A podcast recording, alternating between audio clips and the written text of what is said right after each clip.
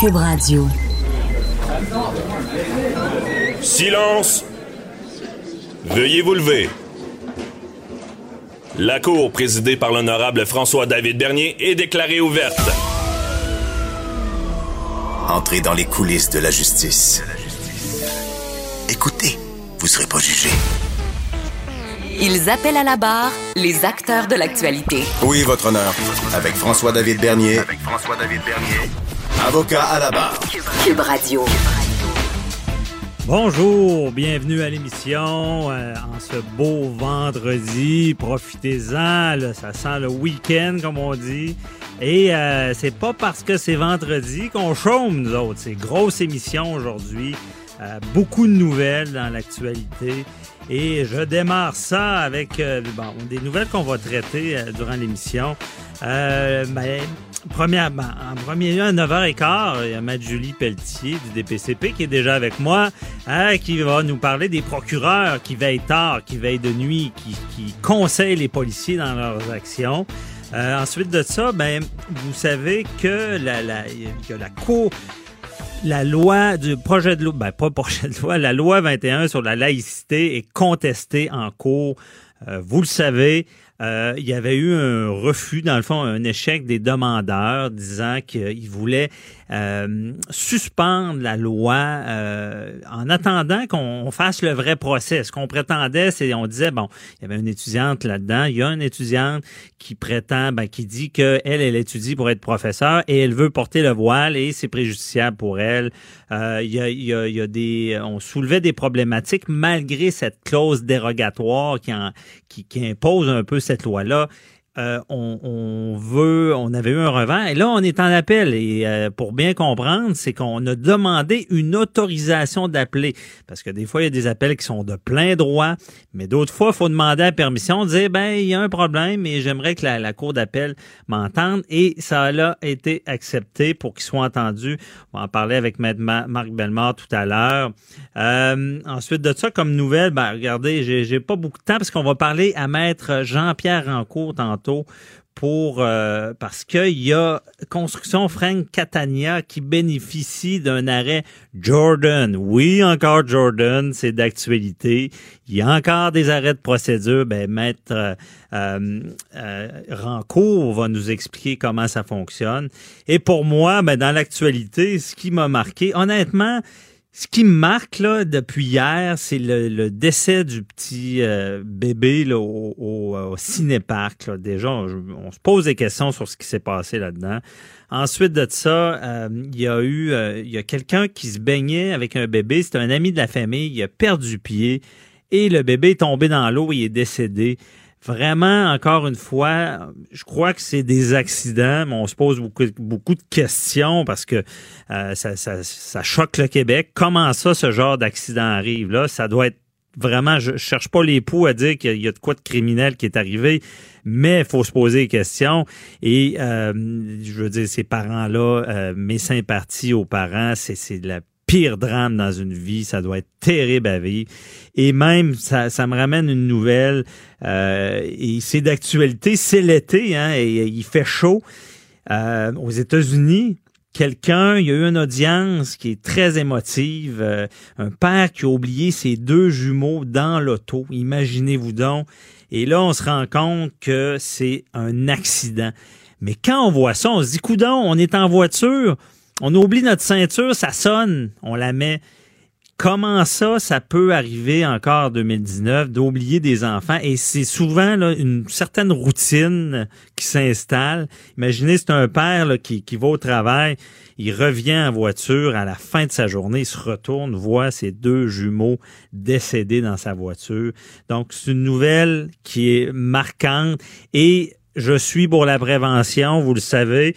Euh, je, sais, il faut vraiment être vigilant avec ça. C'est arrivé il y a pas longtemps au Québec. Rappelez-vous du père que finalement, il n'avait pas été accusé. Le juge avait dit à l'enquête préliminaire, c'est un terrible accident.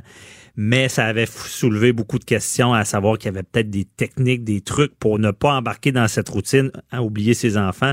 Rappelez-vous du père quand il avait découvert son enfant qui criait, il était en petite boule sur le bord d'une clôture. C'est des événements tragique et euh, on est en prévention avec ça. Euh, on y va tout de suite, si on peut dire, avec le dossier de Frank Catania. qui bénéficie de, de l'arrêt Jordan. Bon, Jordan, je le dis tout le temps, c'est pas des souliers, c'est vraiment une décision de la Cour suprême qui vient dire qu'il y a des délais lorsqu'on est accusé. La charte prime. si on est devant la Cour du Québec, ben, c'est 18 mois. Si on est en cour supérieure, des procès plus graves, ben, c'est à 30 mois, je me rappelle bien. Et je suis avec euh, Maître Jean-Pierre Rancourt. Bonjour. Bonjour à vous. Merci d'être avec nous. Euh, qu'est-ce qui se passe dans ce dossier-là? Jordan a frappé encore une fois. Oui, mais vous savez, on en parle souvent de Jordan, puis les gens ont l'impression, euh, et, à tort, que ça arrive régulièrement, puis c'est à tous les jours. Non. Moi, je vais vous donner un exemple. si, par exemple, il y a 20 requêtes en vertu de Jordan, des délais déraisonnables.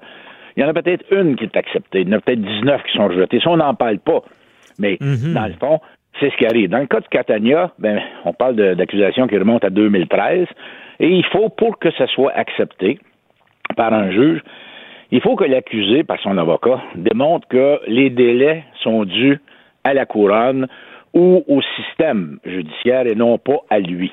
Parce que s'il y a des délais qui sont euh, dus à l'accusé, par exemple, qui demande des remises, ou qui change d'avocat, puis qui veut d'autres d'autres temps, ben tout ça, c'est computé contre lui. Quand vous parlez de 18 mois pour la Cour du Québec et 30 mois pour la Cour supérieure, ben si euh, l'accusé euh, a perdu du temps de la Cour, ben ça va être computé contre lui et il va avoir de la misère à se rendre jusqu'aux 30 mois. Alors, dans le cas de Catania, c'est qu'il a réussi à démontrer que les délais au-dessus de 30 mois, 30 mois et plus, étaient imputables à la couronne ou au système judiciaire.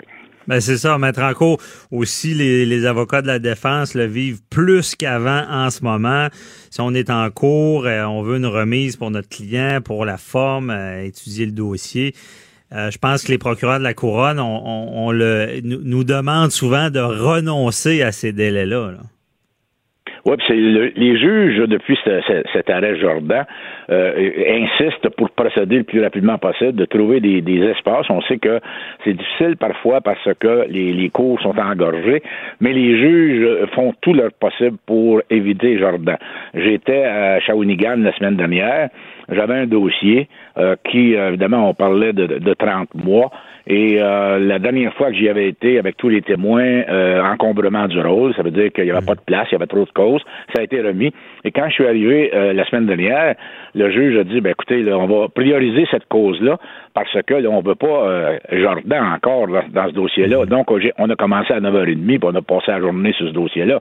Alors, les juges sont conscients de ça. Et Évidemment, si c'est la défense qui demande une remise, on va mettre au procès verbal que c'est à la demande de la défense. Est-ce que vous renoncez au délai, même si, par exemple, la défense ne disait non, je ne renonce pas au délai, mais c'est la défense qui demande la remise, ben ça va être computé contre la défense. OK, on comprend bien. Et là, les gens à mettre en cause, faut expliquer ça parce que dans le dossier de Catania, on dit que ça durait de plus de, plus de six ans.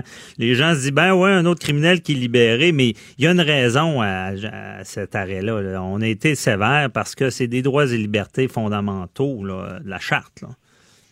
Oui, c'est ça. Puis c'est pas euh, Jordan, c'est le deuxième arrêt. Il y en a eu un avant ça, qui n'était pas aussi drastique. On disait il faut respecter les délais de la charte parce que l'accusé a le droit à un procès dans un délai raisonnable. Qu'est-ce que c'est qu'un délai raisonnable? Ben là, Jordan le dit, c'est 18 mois ou 30 mois. Alors, à ce moment-là, euh, c'est plus facile d'obtenir un arrêt de procédure, mais comme je vous disais, euh, sur 20 cas de dossier, il y en a juste un qui est accordé. Les 19 autres sont rejetés parce qu'on dit ben c'est la faute de la défense, euh, on compute les délais contre la défense et on ne l'accorde pas. Alors, dans le cas de Cantania, moi je suis pas au courant de la preuve qui a été faite, là, mais il faut supposer qu'il y avait une bonne preuve que c'était l'État qui était en faute là-dedans pour dépasser les délais qui est en faute. À mettre en compte, il nous reste environ deux minutes, mais je veux vous entendre là-dessus. Est-ce que vous êtes, tu sais, Jordan, bon, vous le dites bien, c'est drastique, beaucoup plus qu'avant, on libère des gens. Mais êtes-vous euh, de ceux qui sont pour d'aller jusqu'à libérer un meurtrier euh, présumé, comme il est arrivé dans le cas du monsieur que j'ai de la difficulté à dire Ouais. son nom, là, Kata, je sais pas si c'est meilleur que moi, là. C'est quelqu'un qui, est- qui, avait- qui- qui est accusé d'avoir tué sa femme, qui l'avait battu avant, puis qui était retourné dans son pays.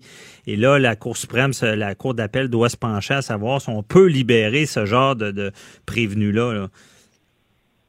Ben, euh, au niveau de- du délai déraisonnable, il n'y a pas de, de crime. Hein. Le, le législateur n'a pas dit Ah ben c'est pour ce genre de crime-là, euh, le- les délais ne seront pas les mêmes. Non, non. La Cour d'appel, la Cour suprême a dit c'est 30 mois et c'est pour tous les crimes. Que ce soit un meurtre ou que ce soit autre chose, c'est ça, ça- ça vaut pareil.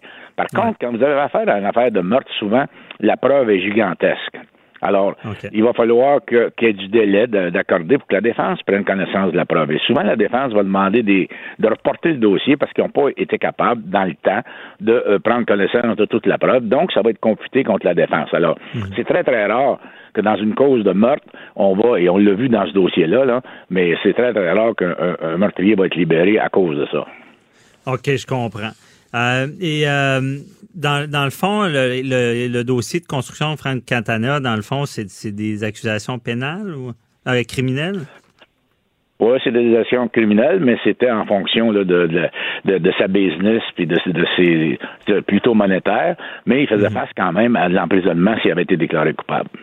OK, vraiment, c'est- c'était son entreprise, mais lui également était visé euh, s'il était coupable. Ouais. euh, L'emprisonnement possible là, dans ce dossier-là.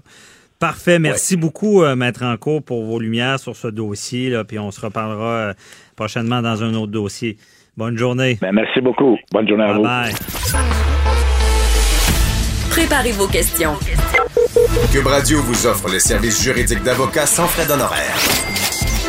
Appelez ou textez. 187 Cube Radio. Cube Radio. 1877 827 2346. Comment ça marche? Bon, tout le monde suit les nouvelles, euh, bon, judiciaires, on, on voit, bon, toujours l'enquête de la police qui, amasse la preuve et euh, des fois ils font bien, des fois ils font un peu moins bien, il y a des mandats qui tombent parce qu'on on n'a pas fait ce qu'il fallait au bon moment, on n'a pas demandé les bonnes autorisations, on n'a pas euh, tout dit au juge de paix, puis on a vu des dossiers où est-ce que c'était problématique et euh, on en a vu une panoplie depuis deux ans où est-ce que euh, l'accusation va tomber parce que euh, on, on, on l'a pas ramassé de la bonne manière. Pensez rien qu'au cas de Jonathan Betté que j'ai- parlé hier, là, Cédric Proven- Provencher, où est-ce que les accusations sont tombées. Bon, quand on, on se questionne là-dessus, on veut savoir comment ça marche. Est-ce que le, le policier, la police parle au procureur de la couronne pour plus tard que toute cette preuve-là? Euh, fonctionne, tienne la route devant les tribunaux. Et je suis avec euh, Maître Julie Pelletier du DPCP. Bonjour. Bonjour, Merci d'être avec nous à Québec en studio. ça me fait plaisir. Euh, et euh, donc, euh, comment ça fonctionne? Là? Vraiment, le procureur travaille avec la police quasiment en tout temps. là. En fait, euh, habituellement, les bureaux, en fait, les bureaux du- des, des procureurs sont ouverts de 8h30 à 4h30 du lundi au vendredi. Et effectivement, il y a des communications avec les policiers euh, avant enquête, tout ça. Mhm. Et tout ce qui est hors euh, heure normale de bureau, il y a également des procureurs qui euh, travaillent. Donc, les procureurs travaillent 24 heures sur 24 euh, au DPCP. Donc, il y a une équipe de 15 procureurs euh, permanents et 14 euh, temporaires qui viennent aider les permanents. Puis le, le- le bureau s'appelle le bureau de service conseil. Et donc, effectivement, c'est ce, ce bureau-là a, a été ouvert suite à la commission Poitras, Mhm. euh, qui, euh, euh, qui, qui, à l'époque sur l'encadrement et les pratiques en matière d'enquête criminelle de la Sûreté du Québec et qui avait recommandé à ce qu'il y ait un, un, un, un- Un un service. de garde 24 heures sur 24, 7 jours sur 7 pour euh, de, de conseil juridique pour les policiers. OK. Et donc, en 2000, le bureau de service conseil a ouvert. Euh, puis c'est un bureau là, du DPCP, donc c'est des procureurs de la couronne qui, euh, qui travaillent euh, donc de nuit et la fin de semaine pour conseiller les, les policiers. OK, on va revenir là-dessus, mais ça m'intrigue. Commission Poitras en 2000, ça veut dire qu'il y avait une certaine problématique qu'on a détectée. Ben, effectivement, donc en 98 là, à peu près, la commission OK. Poitras, mais c'est en 2000 que le bureau de service conseil a ouvert suite à- aux recommandations euh, de la commission Poitras. OK. Puis est-ce que vous savez un peu, c'était quel genre de recommandations? C'est, plus, dans le fond, on, on, on se rend compte avec ça qu'il il est important qu'il y ait à toute heure un, un- un conseil venant des procureurs. C'est ça. En fait, la, la commission Poitras avait vraiment souligné la difficulté qu'avaient les corps de police à avoir à obtenir une expertise juridique Hmm. en dehors des heures normales euh, d'ouverture de bureau. Ouais. Donc, c'est pour ça que le, le- le DPCP a créé ce bureau-là pour euh, répondre à la préoccupation de la commission Poitras. OK, je Ouais. comprends bien. Mhm. Ce qui veut dire que, bon, un, il n'y a pas d'heure pour qu'il y ait des crimes de commis. là. On s'entend que euh, le travail des policiers euh, continu. est continu. Oui. Puis je pense que la nuit, ça peut bouger plus. La là. nuit, la Hein? fin de semaine. Donc, le service du bureau de conseil donne, comme on le- le- son nom l'indique, des conseils Mhm. dans des situations qui sont urgentes. Donc, Ok. les situations qui sont, sont, non urgentes seront traitées par les procureurs dans le district où Mhm. ça se passe. Mais sinon, euh, quand c'est une situation d'urgence, ce sont les procureurs du bureau de service conseil qui sont conseillés.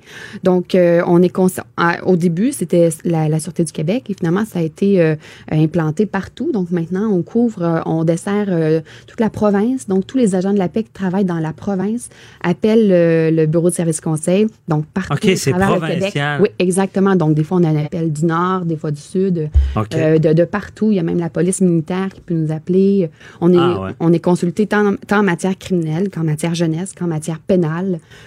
Donc, euh, la loi, Mhm. je sais que vous avez reçu un de mes collègues là, relativement au droit pénal, mais c'est Oui. large. Donc, euh, le code de la sécurité routière, la loi sur la conservation et mise en valeur de la faune. euh, Mhm. ouais. Donc, on comprend bien que ce, ce, ce groupe-là de nuit, de, de fin de semaine ne chôme pas. là. Exactement. Euh, il, il doit avoir quand même un volume important d'appels. euh, Oui, mais ouais. ça- oui, surtout la fin de semaine. Euh, les procureurs, c'est pas rare qu'on ait 25-30 appels euh, par nuit. Mhm. Euh, la semaine, euh, on en a quand même 10. Puis on, la semaine aussi, on, on- on en profite euh, en, en général. Là, je donne un chiffre comme ça, mais donc et la semaine, on en profite aussi pour se mettre à, euh, à jour euh, au niveau euh, des Mhm. modifications constantes, des jugements, parce que vous savez, quand il y a des, des, des modifications au code criminel ou, ou par contre, par exemple, la loi sur Cannabis. le cannabis, alors nous, on est les premiers à être, conse- à, à être exposés à ces modifications-là, puisque les, les policiers ont à appliquer immédiatement ces lois-là lorsqu'elles entrent en vigueur. Mhm. Et donc, nous, on est, on est aussi euh, consultés à cet égard-là. Donc, il faut toujours être constamment à jour sur les modifications. Puis les nouveaux jugements aussi, on est consulté par rapport à ça. OK. Donc, euh, oui. Bon, c'est bon. Et là, comment ça, ça fonctionne? Comme je le disais, bon, comme vous dites bien, les policiers doivent appliquer la loi, la bonne loi, Oui. faire les choses de la bonne manière. Oui. Ce qui veut dire que, bon, si on donne l'exemple, le policier euh, va faire une intervention Oui. ou euh, est-ce qu'il peut y avoir une saisie prévue le soir? Euh, En fait, on, on- on, il y a plein, plein, plein de situations de- qui, qui se présentent.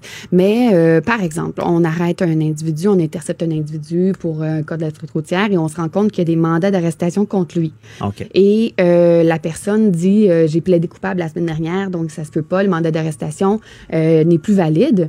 Et euh, au CRPQ, donc au Centre de renseignement policier du Québec, euh, ça apparaît encore qu'il est encore en vigueur. Donc là, les policiers vont nous appeler. Et nous, on a les outils pour faire les vérifications dans les plumitifs. Et effectivement, on se rend compte que la personne a bel et bien plaidé coupable, donc elle va être mise en liberté immédiatement. Donc, on, on fait aussi des vérifications de conditions d'engagement. Par, parfois, il y a eu des modifications euh, dans la semaine où, euh, euh, donc ça, on peut renseigner les policiers. Euh, D'autres cas, donc, des mises en liberté. hein. quand la personne est arrêtée et le policier se demande s'il va le, le mettre en liberté ou s'il détient la personne. Donc, euh, le, le code prévoit parfois que le policier a un devoir de mise en liberté, d'autres fois un pouvoir. Et quand il y a un devoir de mise en liberté, la détention est possible seulement s'il y a un motif d'intérêt public qui justifie la détention. Donc ça, on, on conseille vraiment les policiers, c'est-à-dire on leur, on leur explique leur ca- le cadre légal qui, doivent, qui les régisse. Mhm. Et ensuite, on vérifie avec eux les motifs d'intérêt public qu'ils ont pour détenir ou non la personne. OK. C'est vraiment comme un guide.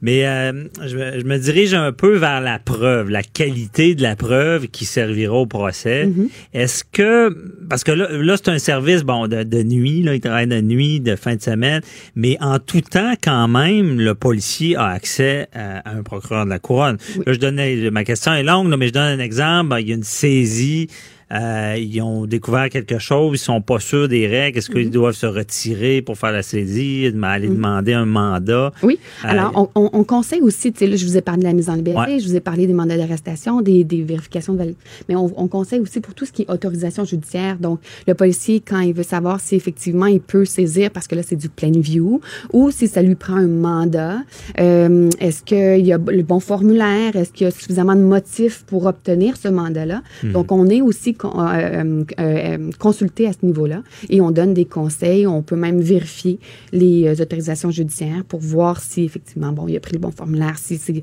ses- ses- ses motifs sont suffisants, etc. OK, Donc, on même pour devant le juge de paix pour qu'il ça soit bien fait Exactement. au bon pour, moment. Pour bien le co- conseiller, pour effectivement que le dossier parte bien, puis qu'ensuite, Ouais. il suive son cours euh, euh, correctement. Ben c'est ça, c'est très important de, de le dire, qu'ils partent bien parce que, bon, malheureusement, dans les médias, on, on- on va ressortir tout ce qui a mal été souvent, mais on, on s'entend que, j'imagine, sans votre intervention, il pourrait avoir de la preuve qui, qui servirait à rien par la suite, là, si c'était mal guidé. Là. Ce que, ce que je peux vous dire, c'est qu'effectivement, on, on- on offre ce service-là et que les policiers qui nous conseillent ensuite sont bien outillés pour aller chercher les bonnes autorisations judiciaires avec le- les bons formulaires et en mettant les, les- tous les faits et en faisant une, une divulgation franche et complète de tout ce qu'ils, euh, ont appris dans le dossier. Donc, effectivement, je pense que c'est très utile de d'avoir de, bons conseils à ce niveau-là. Et là, c'est c'est pas le c'est pas le genre de choses de, de travail que vous vous pre- pre- prenez tant de temps à faire. Ça, ça se passe vite là.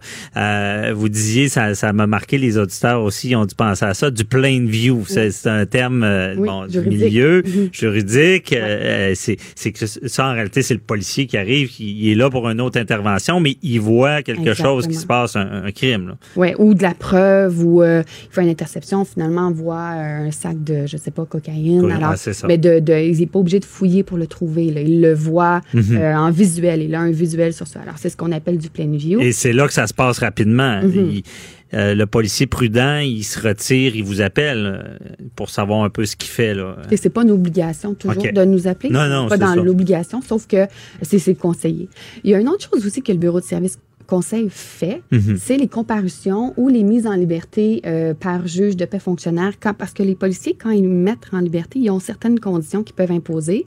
Mais il y a certaines conditions aussi qui sont exclusives aux juges de paix. Donc, des fois, ils vont nous appeler puis ils vont nous dire, écoutez, peut-être qu'un couvre-feu ou euh, une interdiction de conduire, ce que les policiers peuvent pas émettre. Donc là, à ce moment-là, on va faire une comparution et on va mettre en liberté la personne, mais pas avec un juge. Et tout ça se fait par téléphone. Et Ah. quand le policier décide de détenir la personne, à ce moment-là, le code criminel prévoit que euh, la personne doit comparaître là, dans, dans les 24 heures. Alors, à ce moment-là, il y a la comparution qui se fait, mais tout par téléphone. Donc, le policier est avec euh, le suspect euh, au poste de police et on, se, on, on- on appelle le, le- le greffier qui, Mhm. qui nous met en ligne avec le, le juge et parfois, il y a l'avocat de défense également et nous. Et à ce moment-là, on va euh, procéder à la comparution et on va demander un mandat de renvoi.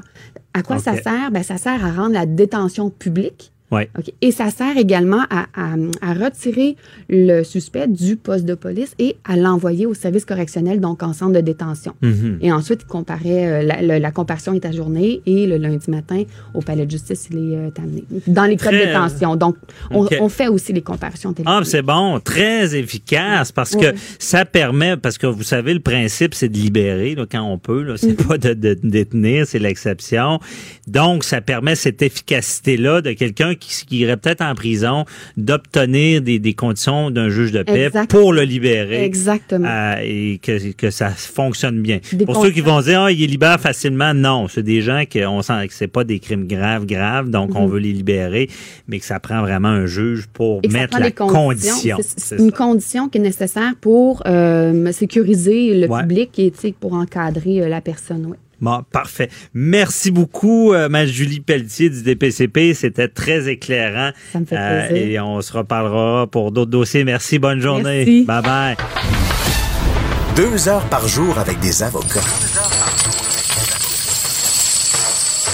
Ah, inquiétez-vous pas, là, la consultation est gratuite de 9 à 11. De 9 à 11. Avocat à la barre. Avec François-David Bernier. La Cour d'appel euh, qui se penche sur euh, la suspension euh, de la loi sur la laïcité.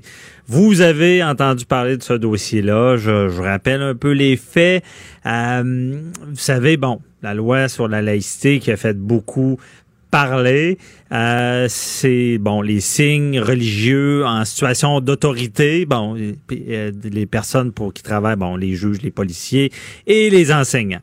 Et on savait qu'il y aurait une contestation judiciaire. Le lendemain du dépôt de la loi, il y avait cette contestation-là. Euh, contestation qui est pas facile parce que, bon, il y a une clause qu'on appelle dérogatoire. Ça veut dire, malgré certaines atteintes à la charte, la loi est quand même euh, adoptée. C'est un, pouvoir que, la province a lorsqu'une loi peut être très controversée. Pour avancer, si on peut dire, et euh, cette contestation, il y a une étudiante, entre autres, euh, qui, qui, veut porter le voile, qui veut devenir enseignante, qui conteste. Il y a des éléments de contestation. Euh, c'est une forme d'injonction. Ça veut dire que c'était temporaire. On voulait suspendre en attendant d'avoir un procès. Cour supérieure dit non, euh, la loi semble fonctionnelle, correcte, on, on, on suspend pas en attendant. Il y aura quand même un débat, faut le comprendre. Euh, après ça, ben, il y a des appels de plein droit et, des appels sur permission. Là, dans, ce dossier-là, comprenez bien, c'est pas que l'appel a été accepté, c'est qu'on a demandé la permission d'appeler et ça, ça a été accepté. Donc, il y aura un mémoire, il y aura un appel. Et on voulait en savoir plus sur ce dossier, comment ça fonctionne. Et je suis avec euh, Maître Marc Belmar. Bonjour. Bonjour, ça va bien? Ça va très bien, et vous? Absolument, bel été. Ben oui, il fait beau, il fait chaud. Et euh, il fait chaud à la cour aussi, parce que c'est un sujet chaud. oui, ça lâche pas. la loi sur la laïcité. Et comment ça fonctionne un peu? Pouvez-vous nous rappeler un peu les faits de contestation?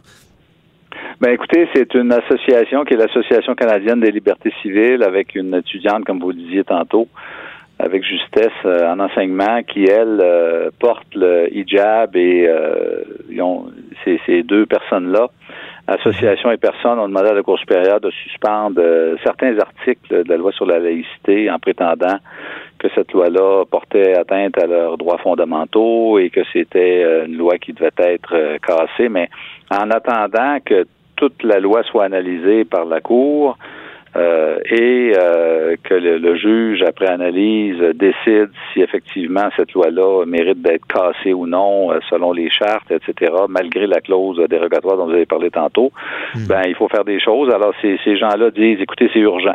Alors, compte tenu de l'urgence et compte tenu que la Cour supérieure a refusé de, de, de, de, suspendre la loi immédiatement, ben, ils se sont adressés à la Cour d'appel euh, qui leur a donné raison sur une euh, sur un seul volet, c'est-à-dire euh, on accepte d'entendre cette affaire-là et on va vous accorder une espèce de préséance, c'est-à-dire compte tenu de l'importance de la question, on va se pencher, la Cour d'appel va se pencher sur la question très rapidement.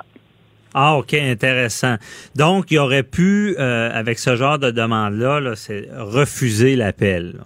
Et, oui, oui, il aurait pu d'abord, écoutez, il aurait pu simplement refuser euh, en disant, euh, écoutez, euh, nous, c'est pas une question qui nous intéresse à ce stade-ci parce qu'il faut toujours obtenir une permission de la Cour d'appel en matière d'injonction, en matière de, révision judiciaire. Il faut que la Cour d'appel accepte d'entendre l'affaire. Alors ici, la Cour d'appel a accepté d'entendre la demande d'injonction. Et il semble aussi que, d'après l'avocate là, de, des requérants, il semble que la juge en chef euh, avait euh, autorisé euh, l'affaire, c'est-à-dire d'entendre la, d'entendre la question, mais avec une, espèce de préséance. On, allait faire ça plus rapidement que la normale, ce qui est une possibilité. Mhm. Tous les tribunaux ont le pouvoir de, d'accorder une préséance pour faire en sorte que ça soit entendu plus rapidement. Alors, il semble que la Cour d'appel ait, ait considéré l'affaire importante, urgente aussi, alors, c'est des, éléments intéressants pour les requérants, mais ça ne veut pas dire que sur le fond, la Cour d'appel va leur donner raison et qu'elle va finalement invalider la loi. C'est ça, M. Bellemare, tu sais, nos auditeurs entendent toujours ça, je veux pas infantiliser, mais euh, sur le fond versus l'urgence, c'est euh, c'est que en ce moment, c'est des demandes temporaires. Puis euh, comment qu'on fait valoir cette urgence-là? On dit que ça peut la faire. La loi est attaquée dans le cadre d'un recours, mais on sait que les tribunaux, ça prend du temps. On sait que c'est long. Et euh, bon, les avocats doivent, comme vous le disiez tantôt, euh, déposer des procédures, ils doivent déposer des mémoires, ils doivent déposer euh, des jugements des autorités des tribunaux supérieurs sur lesquels ils entendent s'appuyer pour obtenir que la loi soit invalidée. Mais ça, c'est à long terme, on sait que ça peut prendre des années. Alors, en attendant, euh, ils demandent au tribunal de suspendre l'application de la loi euh, peu importe qu'elle soit valide ou non. C'est-à-dire que le juge se prononce pas sur le fond de la question. La loi n'est pas invalidée, mais elle est suspendue. Et, euh, la première demande que, ces gens-là ont fait, ont fait euh, a été rejetée par le juge Hiergeau de la Cour supérieure dans un jugement très étoffé qui a été rendu le 18 juillet. le juge Hiergeau a dit oui, on va vous entendre sur le fond, sur la validité de la loi, mais vous ne nous avez pas démontré le caractère d'urgence. Vous ne nous avez pas démontré non plus qu'il y avait un dommage immédiat qui était souffert du fait de cette loi-là. Donc, euh, vous avez le temps d'attendre, puis vous verrez euh, quand on se prononcera sur le fond de la question, puis ce sera le résultat. Donc, il n'y aura pas de suspension immédiate. Mais la mhm. Cour d'appel, elle, décide de regarder cette question-là de son côté. La Cour d'appel, évidemment, est un tribunal qui est plus plus, plus haut que la, la Cour supérieure, qui est, qui, qui est, plus élevé que la Cour supérieure. La Cour d'appel, c'est le plus haut tribunal du Québec. La Cour d'appel va revoir le jugement du juge Hiergeau pour voir si effectivement il n'y a pas un, préjudice immédiat et il n'y a pas urgence et il n'y a pas matière à suspension de la loi en attendant le jugement sur le fond. Fait que la, question va se reposer devant la Cour d'appel qui va devoir regarder non pas le fond, mais simplement le caractère urgent et euh, voir s'il y a un dommage immédiat pour les requérants urgent, dommage, on va y revenir, mais avant ça, euh, qu'est-ce que peut faire la Cour d'appel? Euh, elle peut changer le jugement ou elle, va renvoyer ça à la Cour supérieure? La, Cour d'appel peut euh, décider, ben, la, question de l'urgence a été rejetée par la Cour supérieure. Donc, la Cour d'appel peut rendre une décision différente, peut, peut diverger d'opinion avec la Cour supérieure, c'est elle qui décide maintenant. Et si la Cour d'appel décide qu'il y a urgence, qu'il y a un dommage qui est subi par euh, Madame Hack, qui est une des requérantes, ou l'Association des libertés civiles, à ce moment-là, la Cour d'appel peut suspendre l'application de la loi, c'est-à-dire euh, faire en sorte que la loi soit suspendue, donc elle n'a plus d'application, donc, euh, que, toutes les questions par réglées par la loi sur la laïcité concernant le port de signes religieux pour les personnes en autorité, enseignants, policiers, procureurs de la couronne, juges, que cette loi-là soit suspendue en attendant que la Cour supérieure décide de sa légalité euh, sur le fond. OK, je comprends bien. Donc, euh, c'est pas qu'elle va, le, comme souvent on voit en matière criminelle, de renvoyer ça à l'autre tribunal pour qu'il rende un nouveau jugement. Elle va, elle, va, elle va faire un peu ce qu'elle ce décide qui, qui, qui, est le mieux à faire dans cette situation-là. Oui, elle va simplement s'attarder au caractère urgent, puis à la question de savoir s'il y a une injonction qui doit être euh, qui doit être émise pour suspendre l'application de la loi. Mais c'est sûr que la Cour d'appel ne se prononcera pas sur le fond, parce que le fond appartient euh, faut respecter chacune des étapes. La Cour supérieure est saisie d'une d'une d'une requête qui vise à invalider la loi sur la laïcité. Cette requête-là n'a pas été tranchée encore. Euh, c'est sûr que là. C'est ça qu'on appelle le fond, qui sera vraiment le vrai procès, le gros procès. Là, on est dans l'urgence. Et parlons-en, parce que j'entends les auditeurs qui, nous, qui se disent Ouais, mais l'urgence et euh, le préjudice, c'est c'est quoi l'urgence dans le dossier, puis c'est quoi le préjudice que cette fille-là pourrait avoir. Ben, j'imagine que Mme Hack, elle qui est la requérante, elle dit euh, d'abord, euh, je suis brimée dans mes droits. Donc, c'est parce que la loi sur la laïcité, c'est pas une loi ordinaire. là. C'est mhm. pas une loi de, de, qui, de, permis de conduire ou une loi de, de, une loi sociale. Ou, bon, c'est quand même une loi qui, qui, a un impact. Des valeurs fondamentales des personnes. C'est ça. Puis ce sont les chartes. Les chartes, c'est le droit de la liberté d'expression, euh, la, liberté de, de, religion. Ce sont des droits qu'on dit fondamentaux, donc euh, les, les, droits les plus importants dans, une société démocratique. Alors, c'est pour ça que c'est important. Et euh, l'urgence ou le, le, dommage que ces gens-là doivent établir, c'est de dire, ben écoutez, moi, je suis brimé. Par exemple, elle est, est étudiante. C'est une étudiante en enseignement. Alors, elle porte le hijab puis elle veut enseigner. Alors, elle probablement qu'elle dit si la loi sur la laïcité s'applique, mais ben là, je suis brimé dans mon droit d'enseigner euh, dans une école euh, publique. Mhm. Euh, tout en portant le hijab qui est un signe religieux. Peut-être qu'elle peut invoquer aussi le fait que c'est tout son, son cursus professionnel qui est affecté, à savoir ses choix de cours, son choix d'orientation professionnelle. Elle dit, moi, j'étudie. Est-ce que je continue d'étudier là-dedans? Est-ce que euh, si je continue d'étudier là-dedans, je vais avoir les mêmes perspectives d'emploi qu'une personne qui ne porte pas ce signe religieux? Donc, euh, moi, je trouve que c'est quand même important pour elle. Euh, à savoir ce qu'elle va faire dans la vie, est-ce qu'elle va enseigner, est-ce qu'elle va continuer sa formation professionnelle, universitaire, collégiale, etc. Donc, moi, je pense qu'elle pourrait convaincre la Cour d'appel qu'il y a urgence. Euh, maintenant, est-ce que la Cour d'appel va considérer que c'est un dommage assez important et assez sérieux pour suspendre euh, la loi sur la laïcité? On verra bien, mais euh, ça va être intéressant de voir comme jugement. Évidemment, on n'a on a jamais vu de précédent comme ça au Québec parce que des lois sur la laïcité, il n'y en a jamais eu. Alors, mhm. c'est aussi une question nouvelle pour la Cour d'appel et il n'y a aucun doute que la Cour est intéressée à la question. Là. OK. Puis sur le dommage, là, la, Cour va se poser la question, c'est un peu pour vulgariser, c'est qui qui a le plus de dommages? Est-ce que c'est euh, cette jeune femme-là, parce qu'on comprend bien avec les délais, elle pourrait se retrouver puis pas pouvoir travailler ou devoir changer son choix de carrière. Euh, mais est-ce que est-ce qu'ils vont se poser, est-ce qu'il y a un dommage à la société de suspendre la loi? Oui, effectivement, parce qu'en matière d'injonction, les juges doivent regarder la balance des inconvénients, à savoir le, le dommage, bien sûr, faut établir son droit, euh, faut dire, faut expliquer en quoi on a, c'est pas futile, c'est pas farfelu. Mhm. Je pense qu'ici c'est clair que c'est pas futile. Est-ce qu'il y a un dommage? Est-ce que le fait de ne pas suspendre la loi, ça va entraîner un dommage plus important? Est-ce que c'est un dommage qui peut être remédié? Est-ce que c'est sérieux? Est-ce que c'est immédiat? Et mhm. aussi, le gouvernement doit établir l'importance euh, d'appliquer sa loi dans l'immédiat, de faire en sorte qu'au Québec, euh, les signes religieux soient bannis dans les postes en autorité, en quoi c'est important, euh, en mm. quoi la société québécoise a besoin de ça? Et en quoi ben, c'est important en quoi ça pourrait être dommageable que ça soit suspendu en attendant le fonds qui peut prendre à des, une année, ben, des années. Là. OK. Ouais, si, la cour d'appel, si la Cour d'appel considère, contrairement à la Cour supérieure qui a rejeté cet argument-là, que ben madame subit un préjudice important, euh, ça change sa carrière, c'est durable, ça risque d'avoir un impact sur sa vie et que du côté du gouvernement, ben ils peuvent se permettre d'attendre. À ce moment-là, il pourrait y avoir une injonction qui serait émise effectivement, mais ça va, ça va être, ça va être très intéressant à suivre. Oui. Oui, certainement, on suivra ça. Merci beaucoup, euh, Maître Marc Bellemare. Euh, bonne journée. Merci À vous Bonjour. Bonjour, restez là. Euh, je, m'entretiendrai avec l'honorable David Lametti, ministre de la Justice, sur le dossier euh, des pardons, des cas, de la suspension des casiers judiciaires pour ce qui est des possessions simples du cannabis. À tout de suite.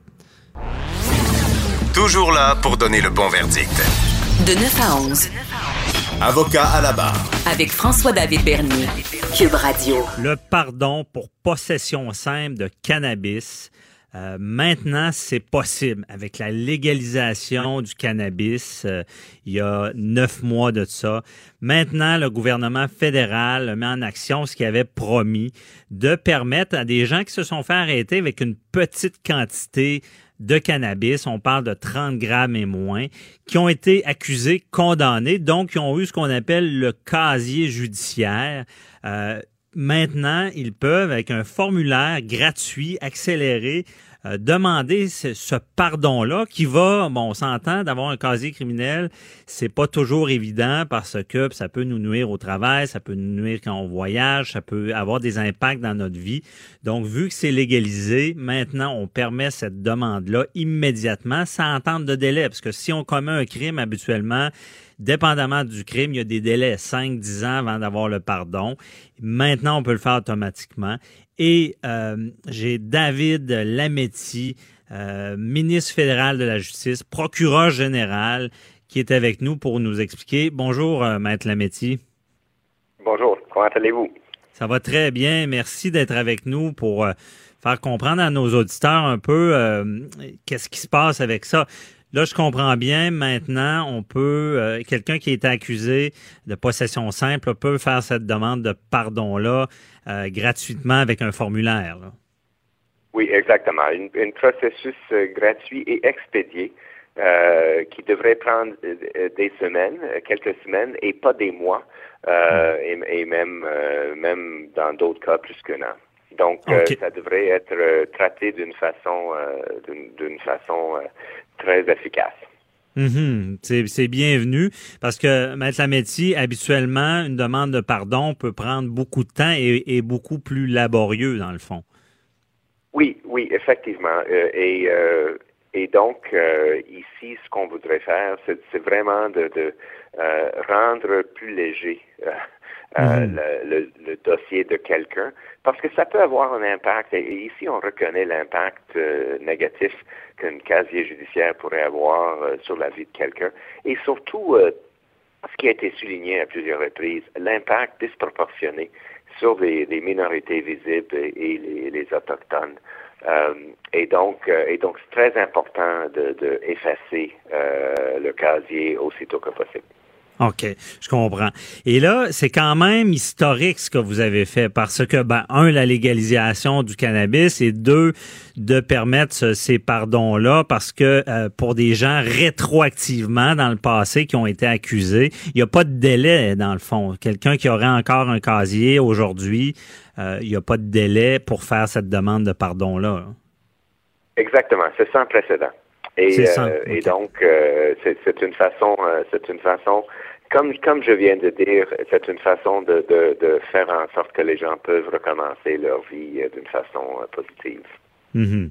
Et sans précédent parce que justement, il y a un principe habituellement en droit criminel, c'est la non-rétroactivité d'une loi. On revient pas en arrière lorsqu'on a changé une loi.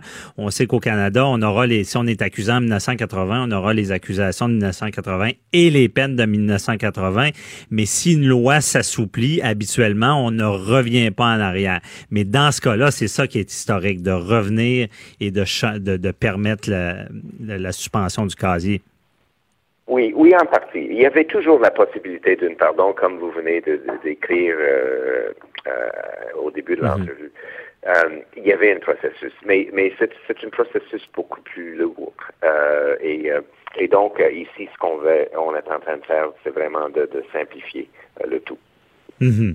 Et ça, ça vient beaucoup de cette légalisation-là. C'est une promesse que vous aviez faite. Et je, vous, je vous demande aussi, parce qu'on sait que, bon, maintenant, c'est simplifié pour la possession simple de cannabis, mais on sait qu'au Québec, au Canada, euh, il y a beaucoup de gens qui ont encore des casiers judiciaires, même si euh, ils auraient accès à ce pardon-là, vu que c'est très complexe à, réaliser. Est-ce qu'il y, a des visions futures de peut-être simplifier en général ces demandes de pardon-là? Ben, on a, évidemment, le ministre Goodell est en train de, de, de, étudier le système des pardons en général. Donc, mhm. le, le, le comité euh, euh, de la sécurité publique euh, a complété un rapport avec des recommandations. Donc, il, il, est toujours en train de regarder le système. sans entrer dans les détails, ce qu'on ce qu'on vient de faire devrait aussi aider les personnes dans le processus régulier où euh, la, possession fait partie euh, des, euh, des, des, des, de, la, de leur casier judiciaire. De l'accusation, de, la condamnation. Oui, mais ça, ça va, ça va, ça va être encore le même, le même processus pour, pour les gens avec les dossiers plus complexes. OK. Mais donc, vous dites qu'en ce moment, quelqu'un qui a, entre autres, une accusation de possession simple peut en même temps faire sa demande de pardon pour d'autres crimes dans, dans le, même élan que, que ça? Dans, dans le, il faut suivre le processus euh, régulier. Mhm. Donc, euh, donc euh, pour l'instant, ce qu'on ce qu'on vient de faire ne s'applique qu'uniquement des, des, des, des, cas de possession simple. OK. Mais si je comprends bien, il y a peut-être des visions futures parce qu'on le dit, un casier euh, judiciaire euh, va nuire, ben, peut nuire à des gens là, sur leur travail, sur euh, dans leur vie pour voyager.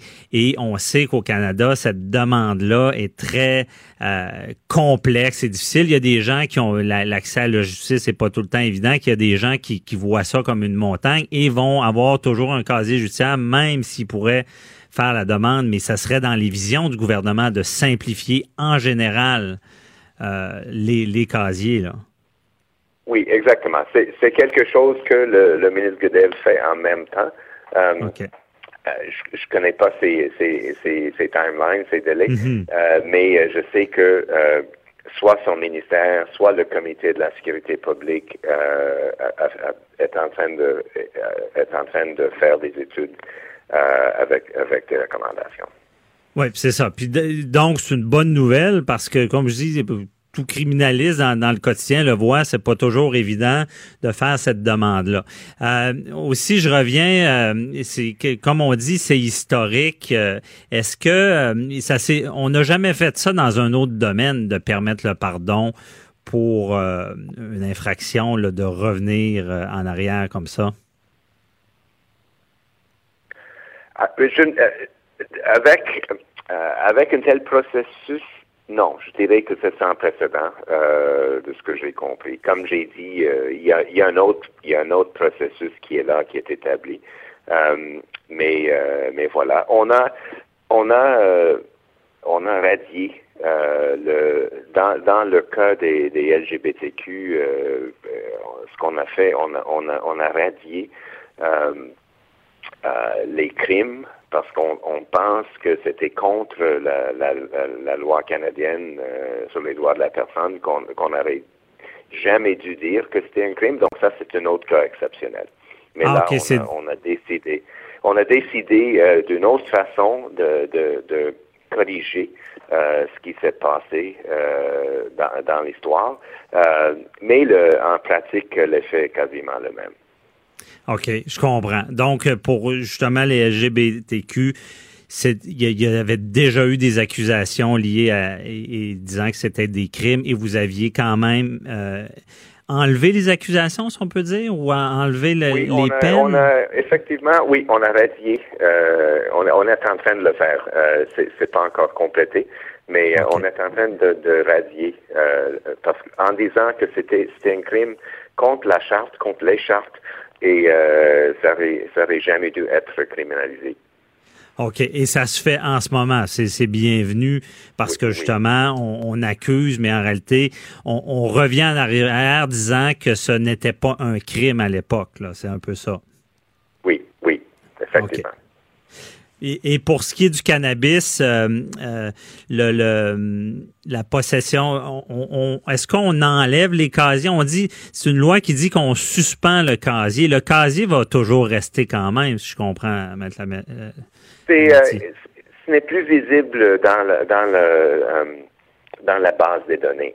Donc, euh, si, si un policier ou, ou, ou- ou un autre agent euh, va regarder le casier, euh, le, le, le, le CPEC, euh, ce sera plus là.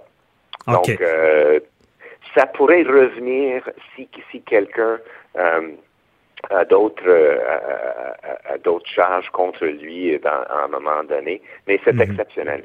C'est exceptionnel que ça, ça, ça revient. C'est très rare. Donc, quelqu'un qui fait Oui. des récidives, euh, mais, mais ça pourrait être avec des, de plus grandes quantités ou, euh, dépendamment des provinces, du cannabis illicite, on peut, ça peut réapparaître, faut le comprendre. C'est un, Oui, un- mais, un mais comme je viens ça de qu'on le suspend.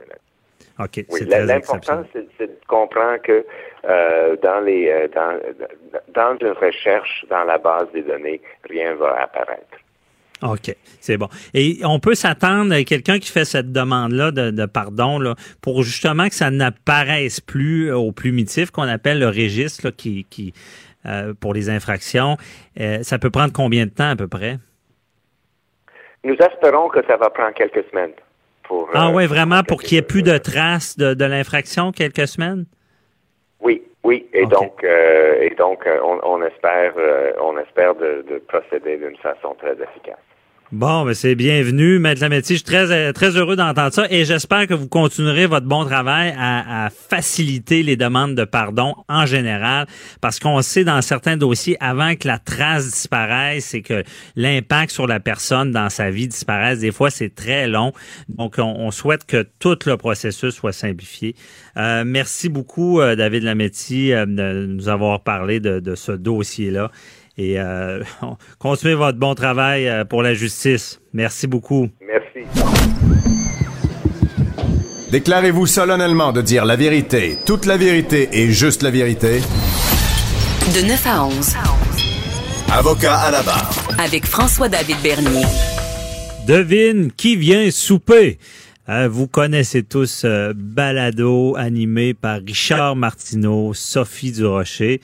Reçoivent euh, des personnalités à souper et ça donne quelque chose de très intéressant dans la confidence. Et hier, le Balado est sorti sur Félix Séguin et Claude Poirier, donc très intéressant. Je vous invite à aller l'écouter. Euh, bon, sur le site de Cube Radio avec l'application. De toutes les manières, allez écouter ça, ça vaut la peine. Et nous, avocats à la barre, évidemment, dans le judiciaire, euh, il y a une personnalité incontournable du milieu judiciaire qui est Claude Poirier, qui était dans le balado. On va le recevoir aujourd'hui. Il y a un sujet qui nous a fait peur, qui est très... Euh, très marquant, euh, en lien avec l'accès à la justice. On, en parle souvent, l'accès à la justice, c'est pas facile. L'aide juridique, ben les seuils sont bas. Il y a des certaines personnes qui ont accès, d'autres un peu plus fortunés, mais à peine, qui n'ont pas accès. Euh, les personnes qui ont plus d'argent, ben, c'est plus facile. Donc, il y a tout ce vide-là. Et il y a le juge de la, Cour suprême, Richard Wagner, qui a rappelé, euh, il a lancé un petit message. Faut financer ça, l'aide juridique, faut s'en occuper. Et je reçois Claude Poirier qui est avec moi pour en discuter. Bonjour, euh, Claude. Bonjour, Ben. Merci d'être avec moi euh, pour euh, discuter un peu d'affaires judiciaires. Ça, ça, vous frappe, là, cette histoire-là de, de l'aide juridique. Là. Il, y a, un réel problème. Là. Ben, c'est pas moi comme ça me frappe quand ça vient du plus haut tribunal du pays, le juge en chef du plus haut tribunal du pays, le juge Richard Wagner, qui a passé un message clair et précis à la suite de la décision du gouvernement de l'Ontario de Doug Ford de réduire les coûts à l'aide juridique, de, réduire les montants accordés. le juge Wagner en a profité pour lancer un message à toutes les provinces du Canada pour dire vous devez revoir et augmenter le montant au niveau de l'aide juridique pour permettre à des citoyens qui ne sont pas accessibles via les quotas au niveau de l'aide juridique de pouvoir euh, d'être défendu devant les tribunaux. Alors, ça ne vient pas de n'importe qui. On mhm. sait qu'il y a quelque temps, la ministre de la Justice, Sonia Lebel, a fait part euh, des montants que le gouvernement de M. Legault devait accorder à l'aide juridique. Et chapeau au bâtonnier du Québec qui a dit, il n'y en est pas question, refaites vos devoirs, ça n'a pas d'allure. On mhm. sait que malheureusement, dans notre société, il y a des gens qui plaident coupables, qui se retrouvent dans des situations précaires parce qu'ils n'ont pas les moyens de se payer un avocat. Je ne veux pas généraliser.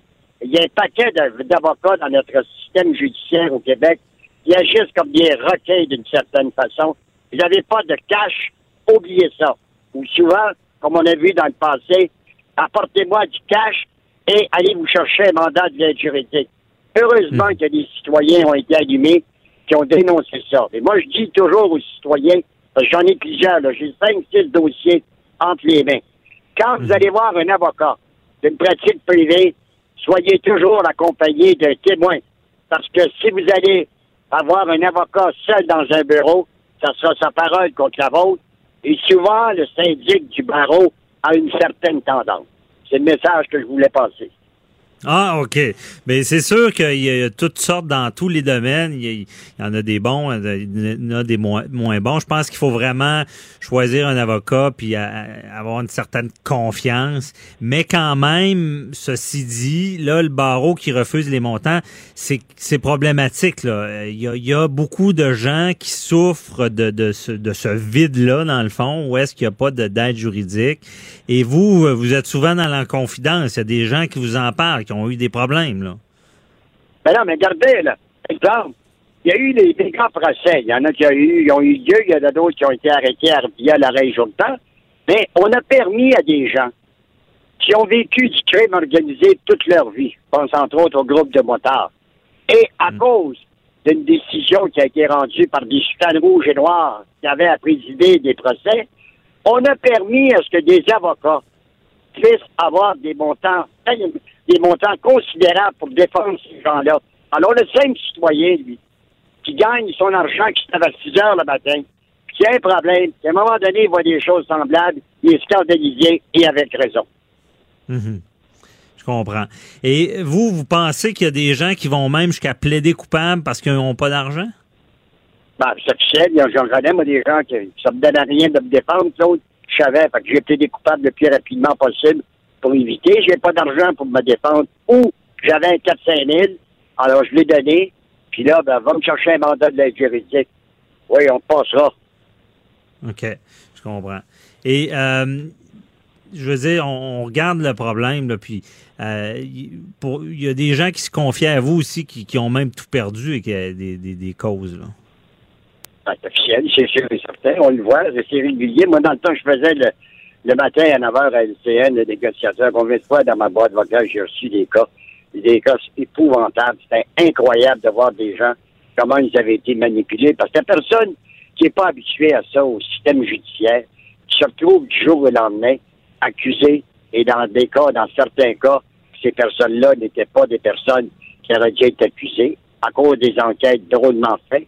Là, ils mmh. paniquent puis s'en vont quelque part. moi, j'en connais des gens aujourd'hui qui ont un dossier judiciaire parce qu'ils ont eu, ils ont eu une sentence suspendue ou des travaux communautaires. Mais il y avait parce qu'il n'y avait pas d'argent, qu'il n'y avait pas personne pour les défendre. Et Moi, je n'ai rien contre les avocats de l'aide juridique. Les avocats de l'aide juridique font de l'excellent travail, puis on sait que c'est souvent la base d'aller à l'aide juridique, par la suite, aller dans une pratique privée. Euh, je comprends également que les avocats de pratique privée, un, bon bureau d'avocat prend pas de mandat de l'aide juridique. Moi, quand j'ai commencé dans les années 60, puis en 70-80, dans, la, dans la, la, grande région de Montréal, j'interviewais récemment Michel Massicotte, qui qui va représenter Rick Salveille. Il disait qu'à l'époque, c'est vrai aussi, il y avait deux, trois bureaux qui fonctionnaient. Le bureau de Sidney Rispin, le bureau de Frank Chauffé, Robert Mahay, Jean-Pierre Encourt dans la région de Sherbrooke, il m'a fait un certain dossier. Et aujourd'hui, il y a un paquet d'avocats, de criminalistes. Il y en a beaucoup qui ne gagnent pas leur vie, qui sont capables de gagner leur vie. Il y en a trop d'avocats puis d'avocates. Les mandats, des avocats qui sont à l'aide juridique sont la, la plupart du temps des avocats qui ont qui croient à leur profession. Souvent, c'est une base énorme. Moi, j'ai connu beaucoup d'avocats qui ont passé par l'aide juridique, qui ont par la suite été en pratique privée, qui ont ouvert leur barreau, qui ont bien fonctionné. Il y a des avocats aussi en pratique privée qui prennent de l'aide juridique, même se spécialisent, qui ont un certain volume. Il euh, faut le rappeler aussi, vous pouvez demander. Ouais. Ben, ça, prend, un volume. C'est ce qui est malheureux des fois parce que c'est pas facile. Euh, encore une fois, on en revient. Euh, les, seuils sont très bas de rémunération. Ça n'a pas d'allure.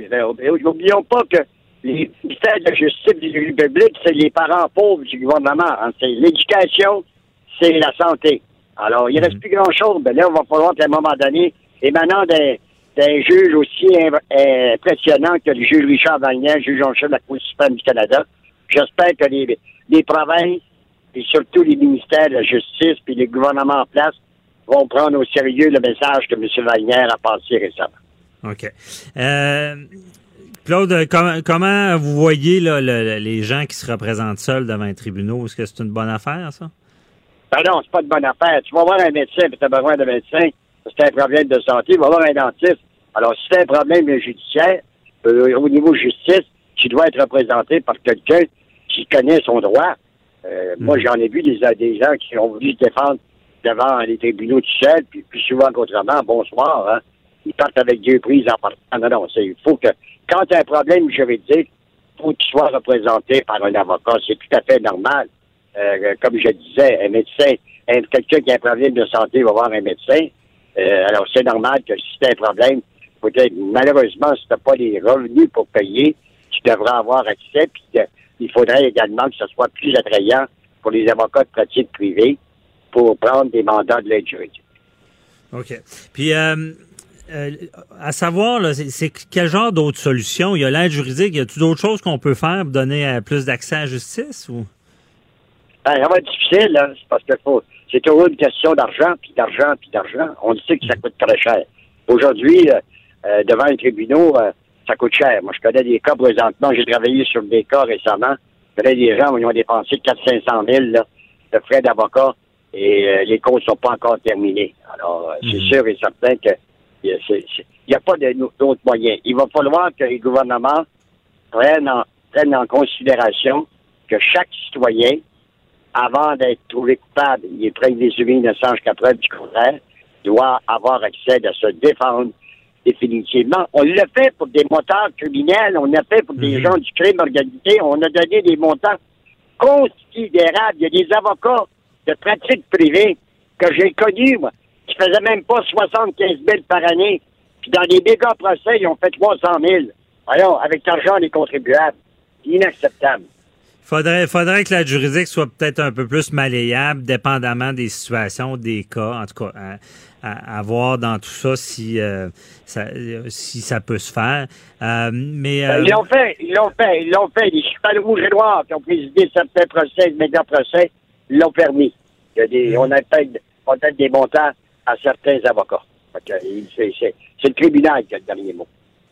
Ouais, c'est ça. C'est, eux qui. euh, mais euh, à savoir aussi euh, les gens qui se représentent seuls, euh, parce qu'il y a, il y a- y a pas vraiment d'aide de la cour pour vous là.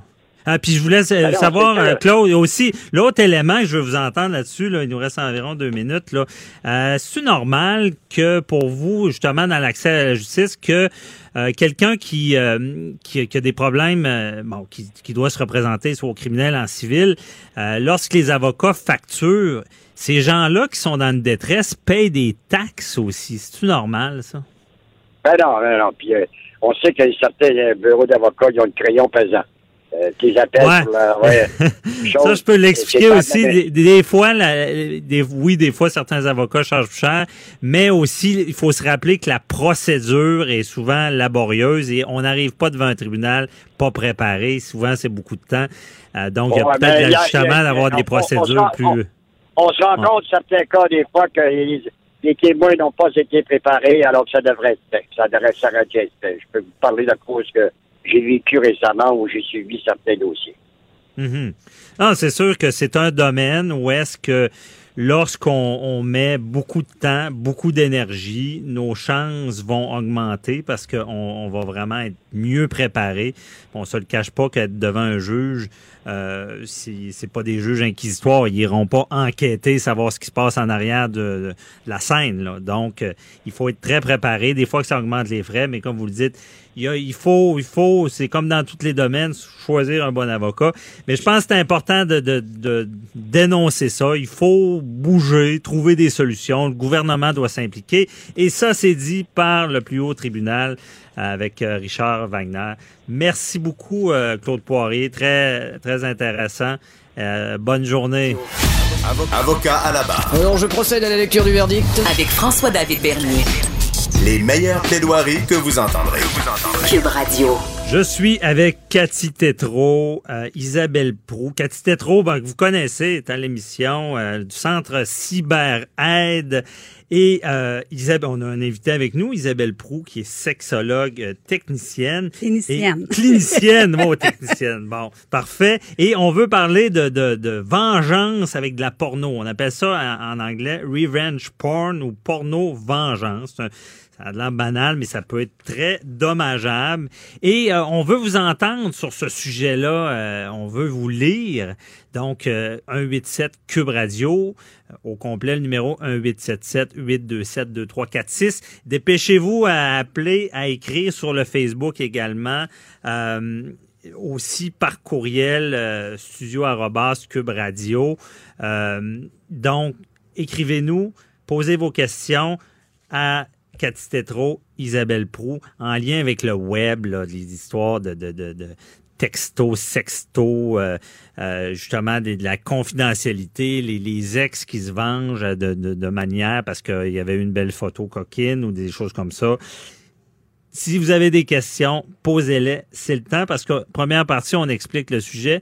Et l'autre partie, tout à l'heure, à 10h30, comme d'habitude, on répond à vos questions du public.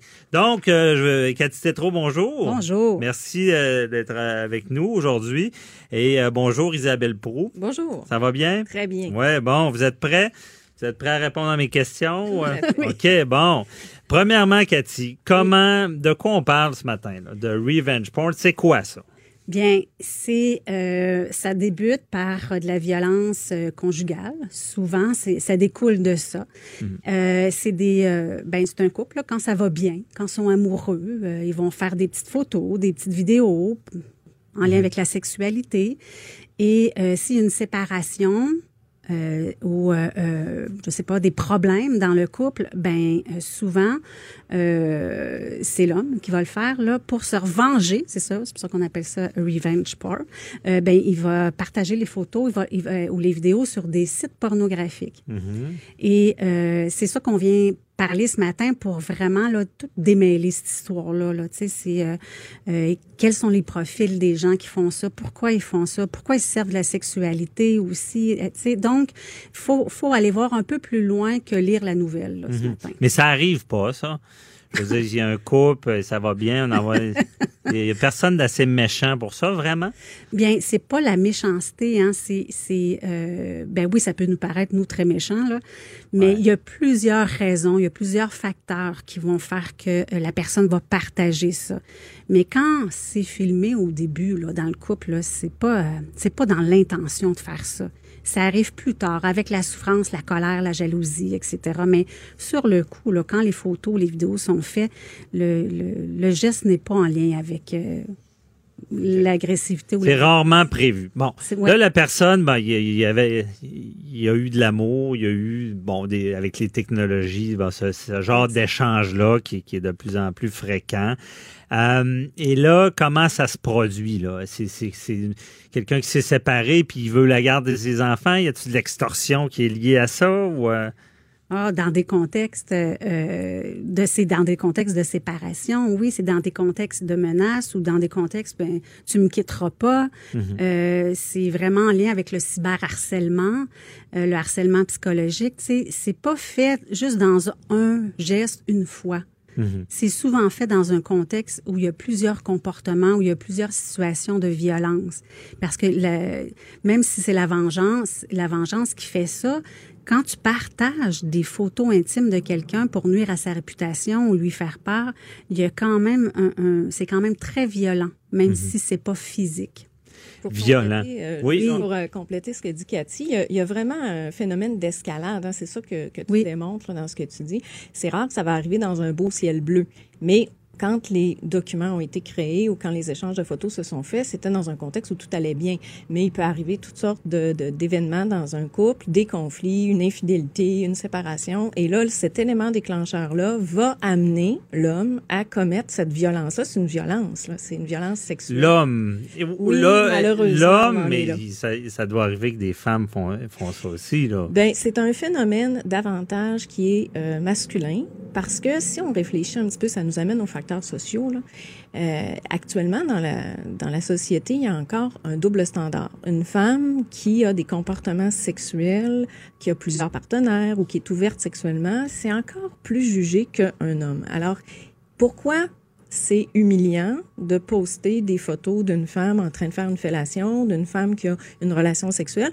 L'inverse serait probablement plus valorisant pour les hommes. Mhm. Alors, on est dans un phénomène, encore une fois, de, de sexisme, de violence en- d'hommes envers les femmes. Malheureusement, c'est encore ça. Alors, on, parlera plus tard de la Mhm. prévention. Ben, J'ai un exemple d'actualité, par exemple, ça arrive aussi, euh, il y a un ministre fédéral qui a perdu sa job il n'y a pas Oui. si longtemps. Vous avez raison, Parce que aussi. lui avait envoyé une photo et il y a une dame qui s'en est servie Oui, pour le faire chanter. Et euh, un ministre qui, qui, qu'on on, on- qu'on peut faire chanter, c'est très dangereux dans notre société, évidemment. Là, je ne sais pas s'il était ministre ou euh, j'ai pas le détail, mais ça peut arriver des deux sens. Parce Ça que dans le fond, c'est euh, c'est un élément d'intimité qu'on détient euh, en, j'allais dire, euh, en, en JPEG ou en, en vidéo. euh, Et là, on, on a ça entre les mains. On a du Et m- moi, je veux comprendre les étapes de ça. Qu'est-ce qui mène à je publie. Je publie et là, quand c'est publié, on en parlera. C'est- C'est dur à réchapper. Là. Mais euh, il y, a, y a beaucoup de chantage avant que quelqu'un fasse ça. Qu'est-ce qui amène quelqu'un à, à Pas publier? nécessairement. Ça peut être. Il y a deux. Bon, il y a plusieurs types. D'abord, dans la violence conjugale, on pourrait faire euh, différents portraits. Là, il y a, c'est assez varié.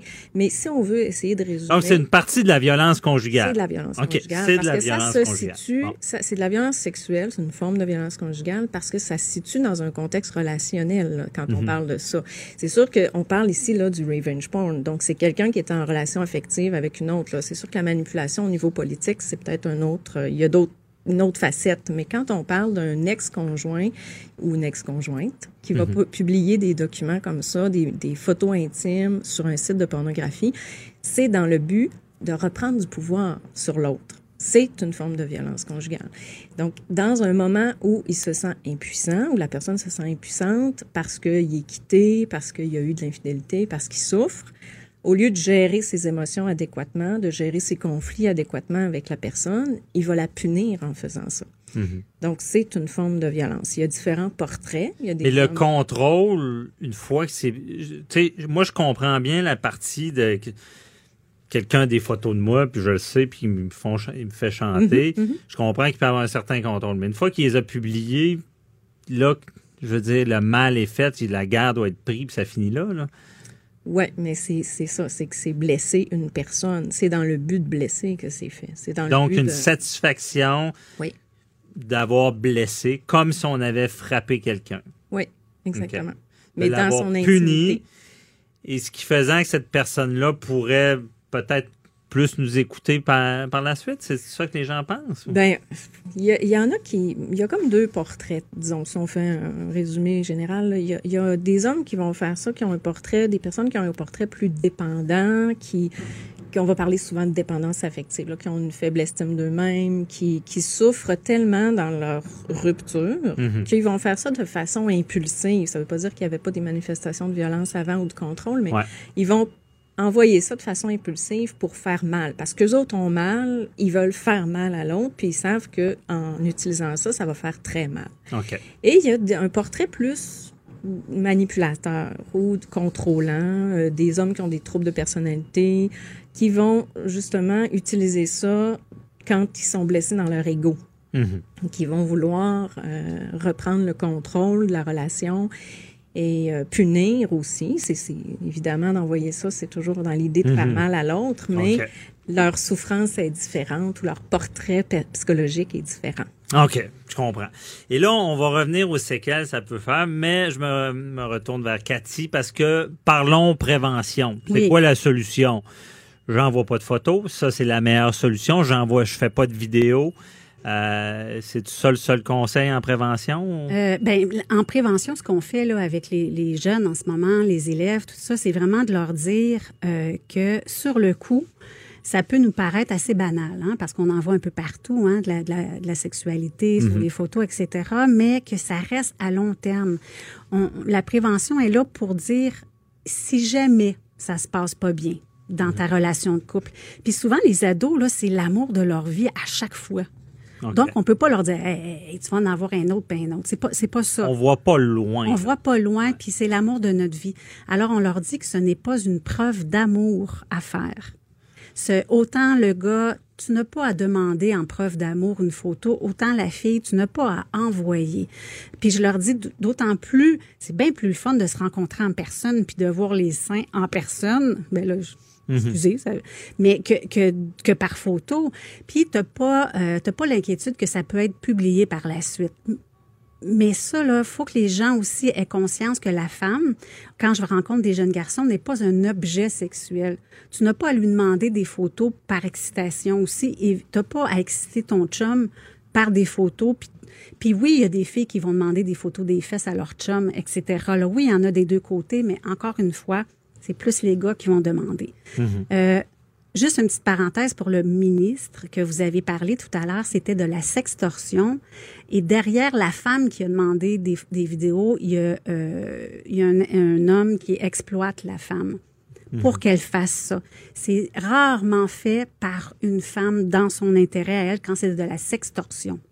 Alors, faut, faut Hmm. vraiment départager Pas ça. d'accord, mais je suis pas d'accord. Parce en lien que avec- malheureusement, j'ai vu des choses que je peux pas dire en droit Oui. euh, criminel familial. Ah, familial, oui, mais en, en Euh, lien avec et je, m'excuse, mais ça pouvait venir de, de femmes aussi, en lien Oui, avec la en garde, couple. des menaces, euh, c'est ça. Mais le ministre, là, pour euh, Ouais. ce que vous avez OK. parlé, cette histoire-là, c'était de la sextorsion en Ouais. lien avec un site qui était... gé- tu sais, OK, je donc, c'est deux choses Et c'est différentes. différent, mais ce qu'on ce qu'on dit, je pense qu'on est d'accord quand même. Oui, il y a une tendance, mais pense que ça n'a pas de sexe. C'est vraiment dans le sens que euh, notre intimité avec la technologie, on peut euh, se retrouver avec ce genre de choses-là, dépendamment, je ne veux pas aller dans les non, détails, non. mais à quelque part en prévention, c'est de ne pas le faire. Mais est-ce qu'on, quand on, est en prévention dans ce domaine-là, parce qu'on peut parler de jeunes, mais on parle d'adultes aussi, là, euh, est-ce que c'est de dire, mettez pas votre visage ou... Ben, la prévention, c'est de dire, de transférer les valeurs, les mêmes valeurs du, OK, dans, dans, dans ta personnalité, dans ton monde réel, est-ce que tu vas euh, te montrer les seins puis euh, les fesses à tout le monde dans la rue? Non. Ben, en, en utilisant les réseaux, en, en utilisant euh, la technologie puis le web, c'est ce que tu fais. C'est que tu vas donner accès euh, tu peux donner accès à n'importe qui avec ça. Alors, il faut vraiment aller un peu plus loin dans, dans ce qui... qui ouais, Est-ce que tout le monde peut voir ça? Est-ce que mes enfants plus tard peuvent voir ça Mhm. quand on est des adultes? Ouais. Est-ce que mon employeur peut se retrouver avec ça aussi? Alors, il y a Ben, vraiment... ça, j'y réponds. C'est terrible. Je veux dire, on appelle Oui. ça l'infinité du web. Une fois que c'est parti, Exactement. c'est que, oubliez ça, ça va sortir. Puis même en Europe, ils ont des droits, ils appellent ça le droit à l'oubli, imaginez. On n'a pas ça ici, le droit à l'oubli. Google, Google quelqu'un, ça peut sortir, dépendamment. Encore plus si la personne met le nom et la vidéo, ça peut être très hautement pas- problématique. Même s'il n'y a pas le visage, si la personne met le nom. Oui, Bon, effectivement. Et en partant, ça Ouais. détruit quand même la réputation, puis c'est difficile Puis de dans- dire c'est pas moi. Tu sais. Ouais. Puis dans ce que vous voyez, on est dans une émission judiciaire, est-ce que la peur des, des, des- des accusations va freiner ces élans-là? On sait qu'il y a une accusation qu'on appelle le partage euh, non d'une photo intime non consensuelle. C'est une infraction. Euh, et on peut euh, avoir de la prison là, pour ça. là. Oui. Est-ce que ça freine les gens? Si on parle des adultes là, aujourd'hui. là. Des adultes? Ben, je pense que c'est important. Déjà, il y a plusieurs gens qui savent même pas qu'elle existe, cette loi-là. là. Je pense que c'est important de faire l'éducation. Code criminel. Quand on parlait de, quand on parlait de, de prévention, il faut d'abord expliquer que c'est, il y a- c'est illégal de faire ça. Puis, euh, oui, bon, certaines lois vont freiner, mais quand on est dans des portraits, il faut ramener que c'est pas tous les, toutes les personnes qui font ça. là. Quand on est avec des portraits de personnes qui ont de la misère à gérer leurs émotions, puis qui vont, euh, euh, bon, ils vont pas réfléchir à la loi avant de- d'envoyer l'image intime. Là. Ils vont cliquer sur le bouton, puis c'est après qu'ils vont se rendre compte Ouais. des conséquences. Euh, plusieurs. Mais des conséquences, euh, d'entrée de jeu, je- j'aurais dû le dire, on, on parle de tout ça pour une nouvelle. là. Trois mois de prison pour de la porno euh, divulgation. Donc, tu sais, ça, ça va loin. C'est le soleil qui écrit ça. là. Il y a un article que quelqu'un... Cathy, toi, tu es plus Oui. au fait du dossier. Oui, oui, oui, oui. C'est Euh, que c'est- c'était vraiment, en- il y avait une relation de violence dans le couple et euh, il euh, elle, elle est allée le, le dire, ok, qu'il avait menacé de partager, mais elle n'a pas voulu déposer une plainte. Il en a partagé des photos sur deux sites porno, puis, mais comme elle est dans un cycle, ça c'est, ok, euh, j'analyse rien là, c'est dans Mhm. l'article Ouais. comme elle était dans le cycle de cette violence-là, elle est retournée avec lui. Et euh, c'est pour une deuxième fois qu'il a encore euh, menacé. Et cette fois-là, euh, là, elle a fait por- elle a porté plainte, ce qu'elle aurait dû faire la première fois, selon moi, porter Mhm. plainte réelle. Et euh, là, là, ça s'est enclenché que là, lui, il a partagé ça, il a menacé, il y a de la violence, il y a de la peur, il y a tout ça là-dedans. Mais cette histoire-là euh, est le reflet de, de, de plusieurs histoires. Tu sais, c'est pas en lien avec juste cette histoire-là, c'est en lien avec justement, c'est ça émerge en ce moment. Hein? Puis c'est important de se rappeler que la majorité des victimes de violences sexuelles portent pas plainte. Là. Il y a 10% des victimes de violences sexuelles qui portent plainte seulement. Donc, la majorité des femmes ou des personnes qui se retrouvent dans cette situation-là euh, ont peur, ont- sont honteuses aussi parce qu'ils sentent coupables d'avoir partagé, d'avoir fait cette photo-là. même d'aller voir la police. Mais oui, même Et ce qu'on le ce qu'on peut dire aux gens, c'est euh, dès qu'il y a des menaces, portez plainte. Mais oui, mais parce que vous allez peut-être éviter le pire, parce que quand je l'ai dit, une fois que c'est sur le web, euh, c'est parti. Euh, et là, une fois que c'est parti, puis qu'on se retrouve tout nu sur le web, que ce soit les jeunes, que ce soit les plus vieux, je me retourne vers toi, Isabelle Prou, euh, les conséquences psychologiques sont assez importantes. C'est- les conséquences d'une agression sexuelle parce que c'est toute son intimité qui est mise euh, à, à vue dans- dans- sur un site public. C'est terrible. Mhm. Donc, c'est la honte, c'est la peur, euh, c'est la, la- la dépression, ça peut être... euh, jusqu'à des symptômes comme pour un stress post-traumatique. Mhm. Donc, effectivement, c'est des conséquences aussi autour. Imaginez la mère que ses enfants sont témoins de ça. euh, de- c'est des fois des pertes d'emploi parce que, encore une fois, c'est la crédibilité de la femme qui va en prendre pour, euh, pour son couple. C'est elle qui va perdre sa job, même pas l'auteur des fois. Mhm, je Il y a un double standard. C'est pas du tout vécu de la même façon puis traité de la même façon. L'auteur va souvent passer à côté de, bon, à moins qu'il soit euh, justement poursuivi, mais Mhm. comme la majorité des, des personnes ne portent pas plainte, ben, ça peut, to- finalement, ils vont subir puis ils vont rester pris avec ce silence-là, Mhm. ce secret-là et avoir multiples conséquences. Alors, il faut, faut qu'elle parle, il faut qu'elle demande de l'aide et qu'elle signale. Bon, c'est important d'en parler ce matin. On dénonce ça. Et on veut vous entendre sur ce sujet. On veut vous lire. 1-877-827-2346. Avocat à la barre. Avec François-David Bernier. Des avocats qui jugent l'actualité tous les matins. Je suis toujours avec Cathy Tétrault du Centre Cyber Aide et Isabelle Prou, sexologue et clinicienne. Euh, on vous a demandé plutôt de nous poser des, des questions en lien avec le sujet dont on vient parler, euh, la porno-vengeance, euh, les impacts que ça a sur des gens du monde malveillant qui servent de ça, bon, des vidéos, des photos pour faire chanter d'autres et vont jusqu'à commettre le crime, on va le dire, de publier. Euh, il y a une nouvelle, euh, quelqu'un qui a eu trois mois de prison parce qu'il avait utilisé ce genre de stratagème-là. Euh, on vous demandait de poser vos questions et je suis avec euh, Joanie Henry à la mise en onde. Bonjour Joanie. Bonjour. Merci d'être avec nous. Euh, on n'a pas donné beaucoup de délai aux gens pour euh, poser les questions. Est-ce qu'on a des questions? Oui, oui, on a des questions. La première question, c'est Sandra de l'Apocatière qui dit que elle, elle en a fait des photos avec son ex. Et là, donc, ils sont plus ensemble et sont surtout pas en bons termes présentement. Qu'est-ce qu'elle fait si lui décide de les publier? Oh, ben, qui aimerait répondre à- vais avec répondre. mes deux intervenants? Ben, c'est un peu ce qu'on disait tout à l'heure, c'est que le premier réflexe, c'est d'avoir honte et de, de ne pas parler. Alors, euh, on va l'inviter, si ça se produit, Mhm. euh, à porter plainte. Donc, on appelle la police, on dénonce ce qui s'est passé et on va chercher du support auprès de nos amis, auprès des organismes d'aide euh, pour les femmes qui ont été victimes d'agressions sexuelles. Mais on, cherche de l'aide parce que le pire réflexe, ce serait de tomber dans le piège, de ne rien dire et de laisser ça aller, de s'effacer. Cette personne-là, si on va lui souhaiter que ça se passe pas comme ça. On va lui souhaiter que son conjoint euh, soit capable de gérer ses émotions autrement.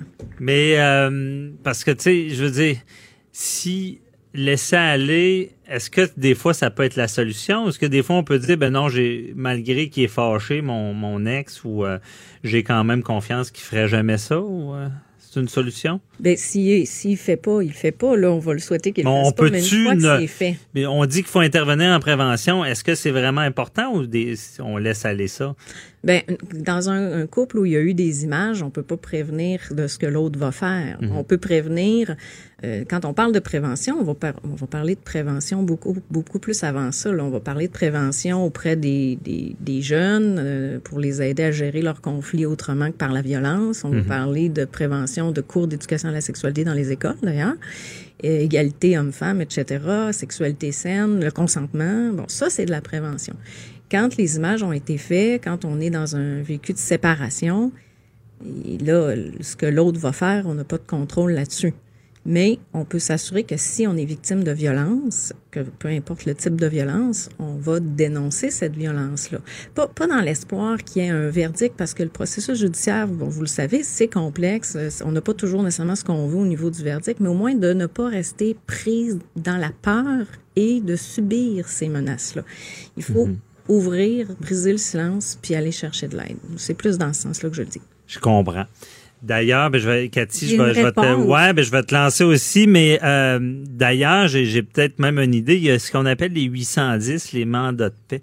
Je me pose, il faut, je vais parler, il faudrait que je demande à un criminaliste parce que euh, je sais pas si, ben, peut-être vous avez Ouais. entendu parler, parce que, tu sais, si on craint notre sécurité, on peut, avant que la personne soit accusée, demander un mandat de paix. Tout un processus qui, dans le fond, la personne n'est pas accusée, mais elle s'engage à ne pas bon, approcher les personnes. Je me demandais dans ce domaine-là, pourrais-tu s'engager à ne pas publier photos ou les détruire? Bien, c'est pas à cette question-là que je vais répondre, Mhm. mais la, la- c'est plus euh, si la, la, la femme a envoyé des photos avec euh, Messenger, par exemple, il y a un site qui s'appelle aidez-moi, s'il vous plaît.ca Mhm. et c'est un site qui peut t'aider à retirer les photos déjà de la plateforme.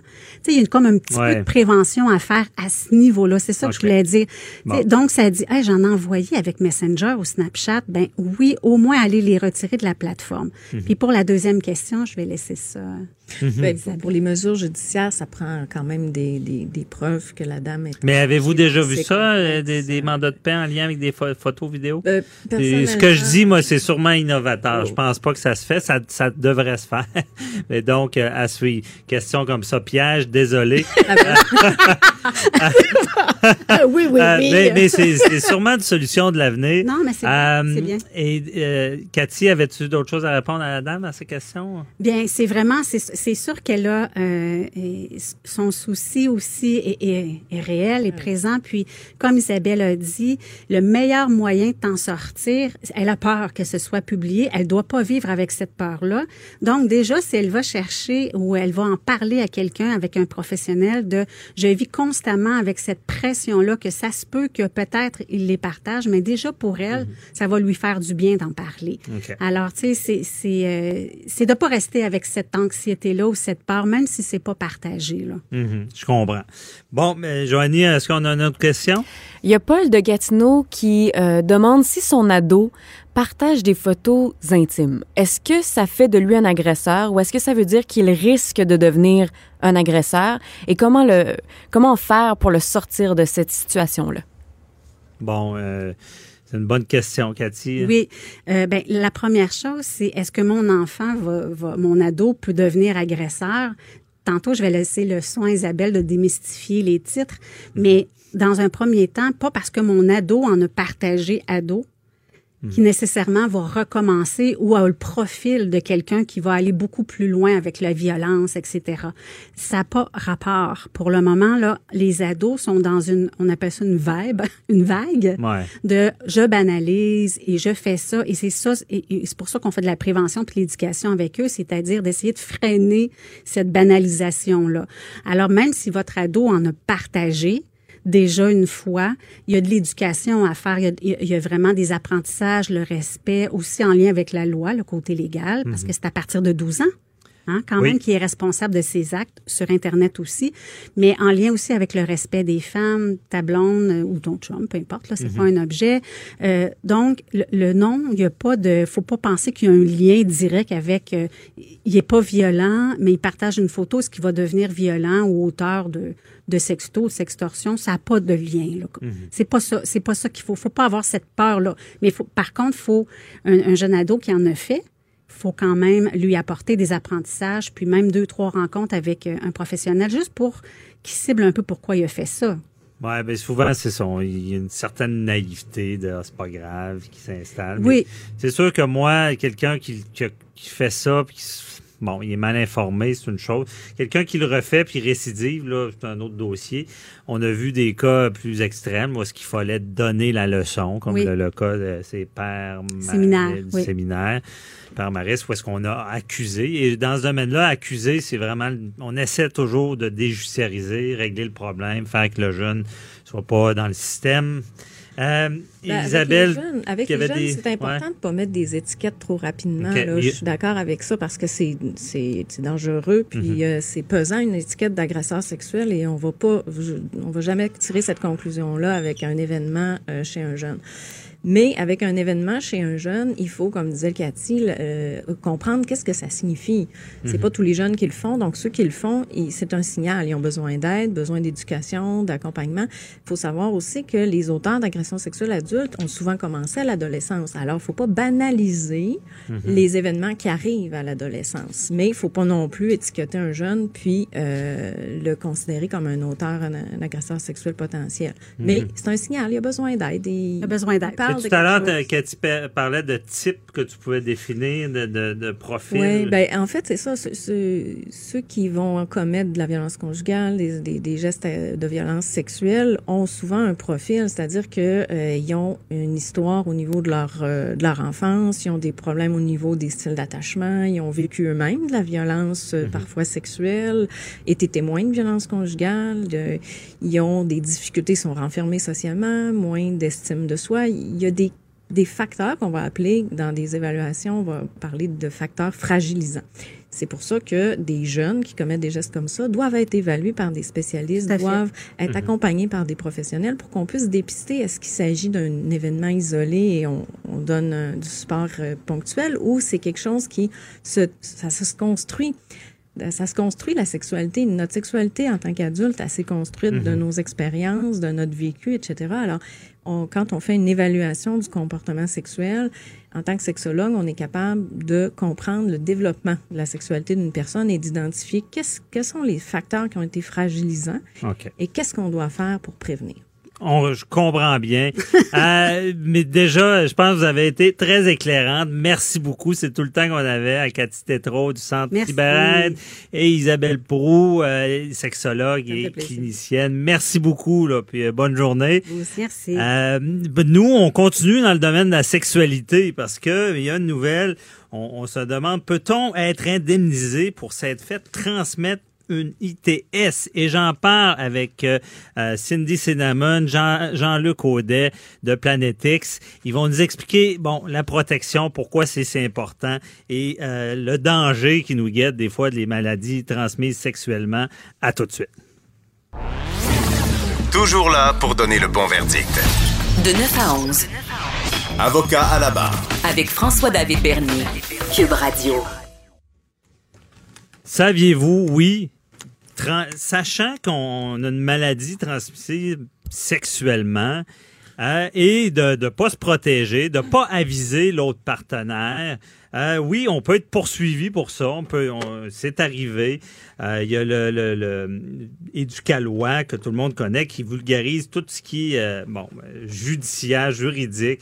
Euh, Il y, y a un article dans le journal de Montréal qui en parle. Euh, on dit que bon, la santé a un prix. Euh, mettre en danger celle, celle des autres aussi, dans le sens que même au civil, on peut, c'est, c'est comme un, dommage, quasiment comme un vice caché, et on va créer un dommage chez quelqu'un et ça peut être indemnisé. Et d'ailleurs, même, ça peut aller loin au criminel, des accusations criminelles, on appelle ça une agression grave. Une euh, agression grave, on, on a vu des cas où est-ce que euh, des personnes qui avaient le sida et en pleine connaissance et, euh, et quand même avaient des relations sexuelles et le donnaient aux autres. C'est des accusations criminelles. Il y a des gens qui ont été en prison pour ça. Et je suis avec euh, Cindy Cinnamon. Bonjour. Allô. Merci d'être avec nous. Et Jean-Luc Audet. Allô, mon ami? Allô, ça va? Oui, en De- forme. Bon, de, de Planet X. Vous allez euh, vous dire, bon, pourquoi on va parler d'ITS, de Planet X? Ben, c'est qu'on en profite. C'est un bon prétexte pour parler de protection. Et euh, Planetix, comme Jean-Luc m'a bien expliqué, c'est pas seulement euh, une boutique de, de, de, de- d'objets ou de, de sexualité. Vous avez ce mandat-là également en vendant les produits d'éduquer. Et là, tu appelles ça sexo... Une, une boutique sexo-éducative. Éducative. euh, et non un sex shop. Oui, il y a des sex shops, c'est correct. Nous, on est plus dans, dans l'idée d'une boutique sexo-éducative avec des sexo-conseillères. Donc, à ce moment-là, on est là pour différentes sphères de votre vie sexuelle, la pimenter, euh, euh, il y, a- il y a différentes possibilités. Mais entre autres, la protection, c'est une chose qui est très importante et on a euh, du matériel plus spécialisé euh, chez Paletix. Moi, je suis tellement contente que tu aies choisi ce sujet-là ce matin, puis ça me touche personnellement, puis je vais t'expliquer pourquoi. Moi, j'ai une de mes amies, sa première relation sexuelle avec son premier chum, elle a eu en cadeau une ITS comme ça, mais une ITS qui va lui rester pour toute la vie. Donc, Ah, ouais. moi, déjà à l'adolescence, j'étais sensibilisée à ça. On a vécu ça ensemble. Elle a été d'une une très grande tristesse parce que quand elle a su qu'elle avait eu ça, son chum avait beaucoup plus d'expérience que elle au niveau de la Mhm. sexualité. Elle, c'était son premier amoureux. Euh, écoute, j'ai tout vécu ça en tant qu'adolescente, Mhm. puis l'accompagner là-dedans. Puis le fait que tu veux en parler aujourd'hui, je trouve que c'est important parce que ça arrive plus souvent qu'on le pense. Oui. Parce qu'il y a une recrudescence au niveau des ITS présentement au Canada. Euh, et il y a même des maladies qu'on pensait que ça n'existait pratiquement plus et ils sont revenus sur le marché. Là. Ouais. Euh, c'est- Cindy, est-ce que même d'ailleurs, je vais, je vais là, est-ce qu'on est à la même place dans la prévention qu'on l'était? Bon, moi quand j'étais jeune, honnêtement, le sida. On a connu ça, nous autres. Oui, Hey, on avait peur. Là, Ah ouais, c'était On se On a connu les dire. années, là. On a- Ouais. ouais, les, les années où le monde mourait. Oui. Disons-le, là. C'est C'était une maladie mortelle, là. Puis là, présentement, même si on n'en meurt plus, il peut avoir quand même des répercussions pour la vie, là. Oui, ben c'est ça. Et on, était très sensibilisés. Mais avec ce que tu dis, justement, est-ce que maintenant, les jeunes, il y a moins de sensibilisation qu'avant sur la protection? Mais là, je vais t'arrêter un petit peu. Ah, ok. les, les jeunes sont pas pires quand même sur la protection. J'aurais quand même euh, une petite mention à faire, peut-être aux plus vieux. Parce Mhm. qu'en fait, euh, de nos jours, les gens, bon, vont à la retraite, on divorce, euh, on, on refait notre vie ou quoi que ce soit, mais ces gens-là sont pas habitués de se protéger. Tu sais, ils ont été en couple, mettons, 10, 15, 20 ans. OK. Tu sais, ils, ils mettaient plus de, de protection. Et c'est eux, présentement, qui sont plus, euh, comment je pourrais dire, euh, fragiles au niveau de la société. Mhm. Donc, les, les maladies ne touchent pas que seulement les jeunes, mais aussi les personnes beaucoup plus âgées. Donc, c'est une question société, mais pour tout le monde. Oui, et j'ai l'impression qu'il y a moins de prévention. Mais justement, vous, je me, je me- je me tourne vers Jean-Luc, vous avez aussi, vous devez avoir des confidences dans ce domaine-là de gens qui, qui vous parlent de, de- de choses qui sont arrivées. Là. Ben énormément parce que euh, déjà euh, ceux qui vont à la pharmacie, euh, ils trouvent ça gênant. Ouais, c'est mal c'est- c'est- ouais, effectivement, c'est mal à l'aisant. Fait que c'est beaucoup plus facile de venir à une boutique Planetix, il y en a six dans, dans la ville de Québec, de- puis d'arriver puis de poser des questions à une sexo-conseillère, dire écoute moi, euh, je viens de divorcer, je sais pas, qu'est-ce que je devrais faire? Fait qu'à ce moment-là, eux autres, ils vont les diriger euh, au niveau de la protection vers des- du matériel exclusif qu'on a, euh, au niveau des condoms, entre autres, que c'est extraordinaire, que Cindy va pouvoir en parler un petit peu après. Mhm. Mais c'est ça aussi, là. C'est que nous, on arrive avec des affaires spécialisées, c'est pas gênant. C'est là que c'est important de se protéger parce que quand on attrape une maladie, c'est épouvantable. Ouais. Puis il y a tellement des protections incroyables aujourd'hui. Mais les gens, est-ce qu'il y a des gens, des, des, des gens qui vont vous voir puis vous content des histoires où est-ce qu'ils Ah, ne sont pas ah. protégés puis qui ont vécu des drames dans leur vie? Euh, oui, oui, puis justement, il arrive trop tard, il aurait dû venir avant. Fait avertissement à ceux qui, qui veulent, qui veulent venir me conter des histoires. Venez pas m'en conter, venez acheter des, des protections à la place. Avant, oui, Oui, c'est ça. Bon, on sensibilise en même temps. Oui. Et euh, ben là, on parle de protection, d'ITS. Euh, Ouais. Cindy, je suis curieuse.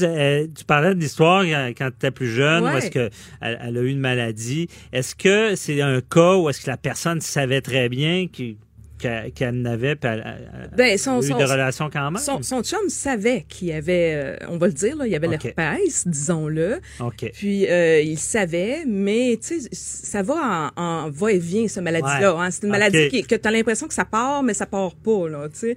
Donc, il a pris une chance avec elle. Dans le fond, il a été égoïste. Puis là, j'aime qu'on aborde ce sujet-là parce que dans le fond, la sexualité, c'est vraiment une, une notion de confiance. Ouais. Quand tu, tu offres ton corps, tu offres, euh, tu sais, même si tu offres pas ton amour, parce que des fois, on peut juste baiser, disons-le. Mhm. Euh, Il y a des rencontres qui se font, euh, mais tu t'accordes quand même ta confiance jusque dans ton intimité. Ok. Fait que quand tu te fais tromper à ce moment-là, parce que c'est une tromperie, disons-le, moi je serais Ouais. fâchée, là, tu sais. Puis ça arrive à des couples aussi, hein. Soit dit en passant, ça arrive pas juste à des Ben, one night. Des couples, là, il y a un drame. Enfin, je veux dire, Ouais. si, si le couple est ensemble depuis longtemps, puis quelqu'un a une maladie, on s'entend que Ben oui, imagine. c'est que l'autre a trom- il y a eu, Ben il y a oui. eu, euh, adultère. Pre- prenons exemple, moi puis Jean-Luc, ça fait, ça fait 20 ans qu'on est ensemble. Mhm. Bon, imagine si j'avais été ailleurs, puis je ramène sans savoir, ou en le sachant, mais en y disant pas quelque chose. Mhm. Sais, c'est épouvantable, là, imagines-tu? Donc, c'est pour ça qu'on insiste autant, puis dire, protégez-vous, c'est important. Puis là, j'arrive avec le principal obstacle à la protection. Tout le monde va dire, ouais, mais c'est plate, la protection. Les condoms de pharmacie, c'est pas confortable. On n'aime pas ça, Je vous arrête tout de suite. Pourquoi venir chez Planetix? Parce que nous, on a des gammes de produits de condoms qui sont beaucoup plus minces que la normale, beaucoup plus confortables. Et en plus, on a des trucs et astuces pour que ça devienne excitant porter le condom. Ça, les gens le savent pas.